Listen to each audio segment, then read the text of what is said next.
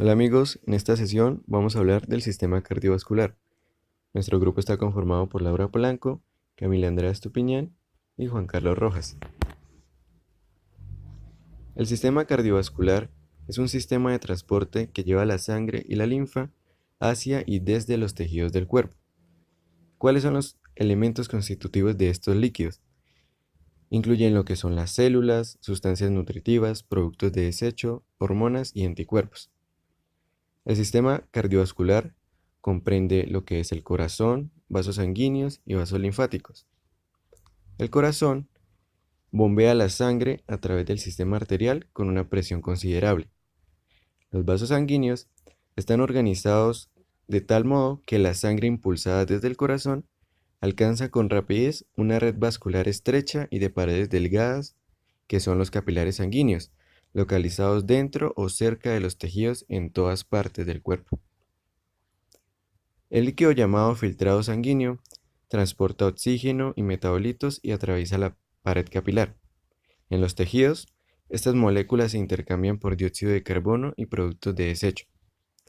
La mayor parte de este líquido vuelve a la sangre y el líquido restante entra en los capilares linfáticos, en forma de linfa, y finalmente regresa a la sangre a través de un sistema de vasos linfáticos, lecho microcirculatorio o microvascular. Normalmente, muchos de los leucocitos transportados por la sangre abandonan los vasos sanguíneos para introducirse en los tejidos. Esto ocurre a la altura de las vénulas poscapilares. Las arterias son los vasos que llevan sangre hasta los capilares. Las más pequeñas se llaman arteriolas y están funcionalmente asociadas con las redes de capilares que conducen la sangre. Las arteriolas son las encargadas de regular la cantidad de sangre que ingresa en estas redes capilares. Y en su conjunto, las arteriolas, la red capilar y las vénulas poscapilares forman una unidad funcional denominada lecho microcirculatorio o microvascular. El corazón. El corazón es una bomba muscular que mantiene el flujo unidireccional de la sangre. Este tiene cuatro cavidades, las aurículas derecha e izquierda y los ventrículos derecho e izquierdo, a través de las cuales se bombea la sangre. El corazón está situado en forma oblicua en la cavidad torácica y desplazado hacia la izquierda en el mediastino medio, un espacio delimitado por el esternón, la columna vertebral, el diafragma y los pulmones. El corazón está rodeado por un saco fibroso resistente, llamado el pericardio, y a través de este el corazón está firmemente adherido al diafragma y a los órganos vecinos que se encuentran en la cavidad torácica. La pared del corazón. El corazón contiene, primero, una musculatura de músculo estriado cardíaco, cuya contracción impulsa la sangre. Segundo, un esqueleto fibroso, que consta de cuatro anillos fibrosos de tejido conjuntivo denso y regular, alrededor de los orificios valvulares dos trígonos fibrosos que conectan los anillos y la porción membranosa de los tabiques auricular e interventricular. Estos anillos son los sitios de inserción para las valvas de las cuatro válvulas cardíacas que permiten el flujo sanguíneo en una sola dirección a través de los orificios. El esqueleto fibroso provee puntos de fijación independientes para el miocardio auricular y ventricular también actúa como aislante eléctrico porque impide el libre flujo de impulsos eléctricos entre las aurículas y los ventrículos. También contiene un sistema de conducción para iniciar y propagar las despolarizaciones rítmicas que causan las contracciones rítmicas del músculo cardíaco. Este sistema está formado por células musculares cardíacas modificadas, fibras de Purkinje, que generan y conducen los impulsos eléctricos con rapidez a través del corazón. También contiene los vasos coronarios, que constan de dos arterias coronarias y las venas cardíacas.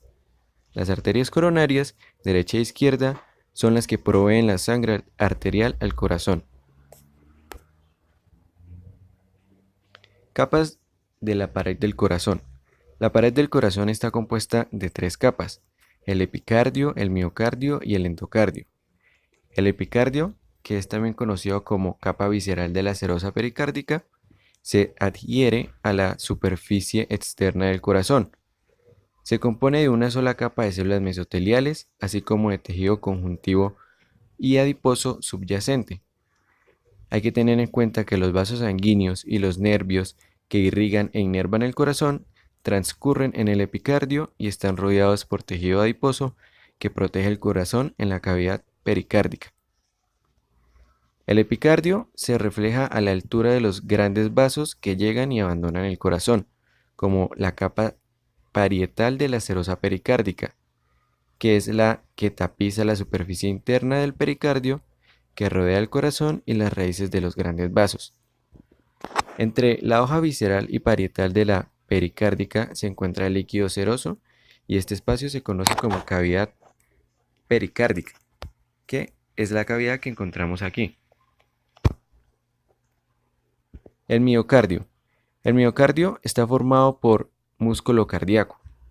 El miocardio de las aurículas es sustancialmente más delgado que el de los ventrículos, debido a que las aurículas reciben la sangre desde las venas grandes y, las entregan, y la entregan a los ventrículos, un proceso que requiere una presión relativamente baja. En cambio, el miocardio de los ventrículos es más grueso debido a la mayor presión necesaria para bombear la sangre. El endocardio, que consiste de una capa interna de endotelio y tejido conjuntivo subendotelial, y una capa media de tejido conjuntivo y células de músculo liso, y una capa más profunda de tejido conjuntivo que también se llama capa subendocárdica. En esta capa se encuentra el sistema de conducción del corazón. El tabique interventricular es la pared que separa los ventrículos derecho e izquierdo. Ambas superficies del tabique están tapizadas por endocardio. El tabique interauricular es mucho más delgado que el anterior. Posee una capa central de músculo cardíaco y un revestimiento de endocardio frente a cada cavidad atrial. Aquí tenemos la vista histológica de las capas del corazón. El epicardio. En esta fotomicrografía, la capa continua de epicardio es una densa lámina de tejido fibrocolágeno que también contiene fibras elásticas. En su superficie externa se reconoce una monocapa aplanada de células mesoteliales, como las vemos aquí.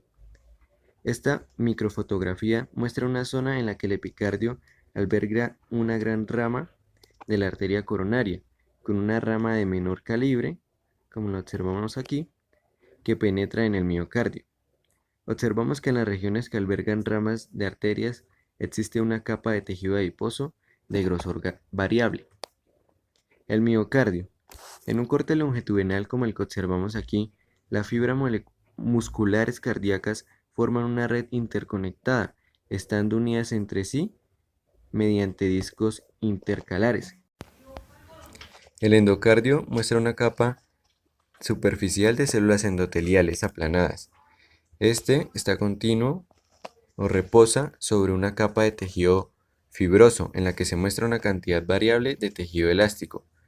Esta capa está continua con las fibras de colágeno que rodean las células musculares cardíacas adyacentes, como las podemos observar y también las células musculares cardíacas modificadas o fibras de Purkinje.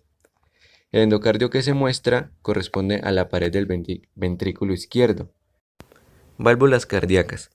Las válvulas cardíacas son estructuras compuestas de tejido conjuntivo revestido por endocardio.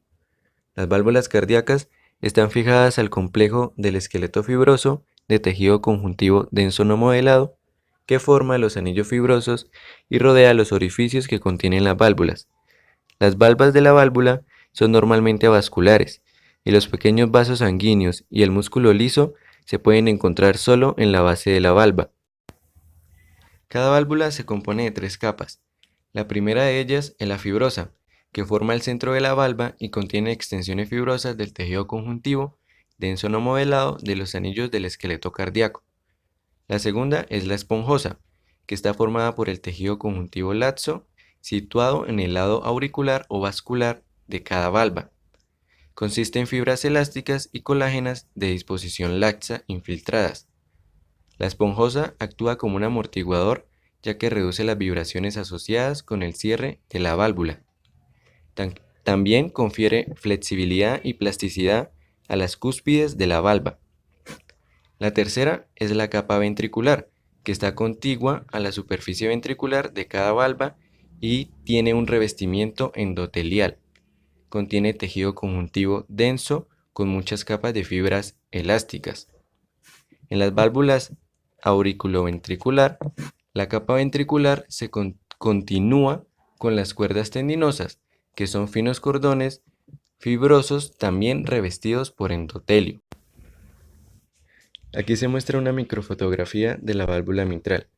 Esta microfotografía muestra un corte a través de una de las dos valvas de la válvula mitral.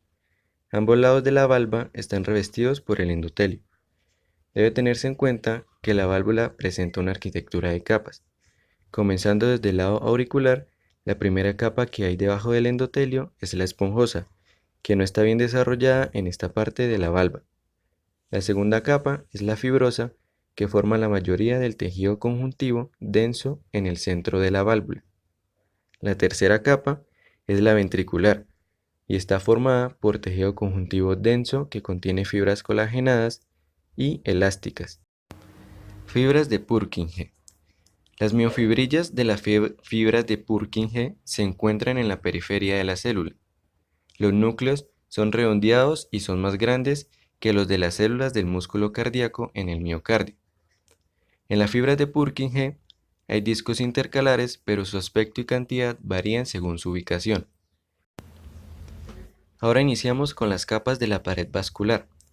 Las paredes de las arterias y las venas están compuestas por tres capas llamadas túnicas, y desde la luz hacia afuera son las siguientes, túnica íntima, media y adventicia.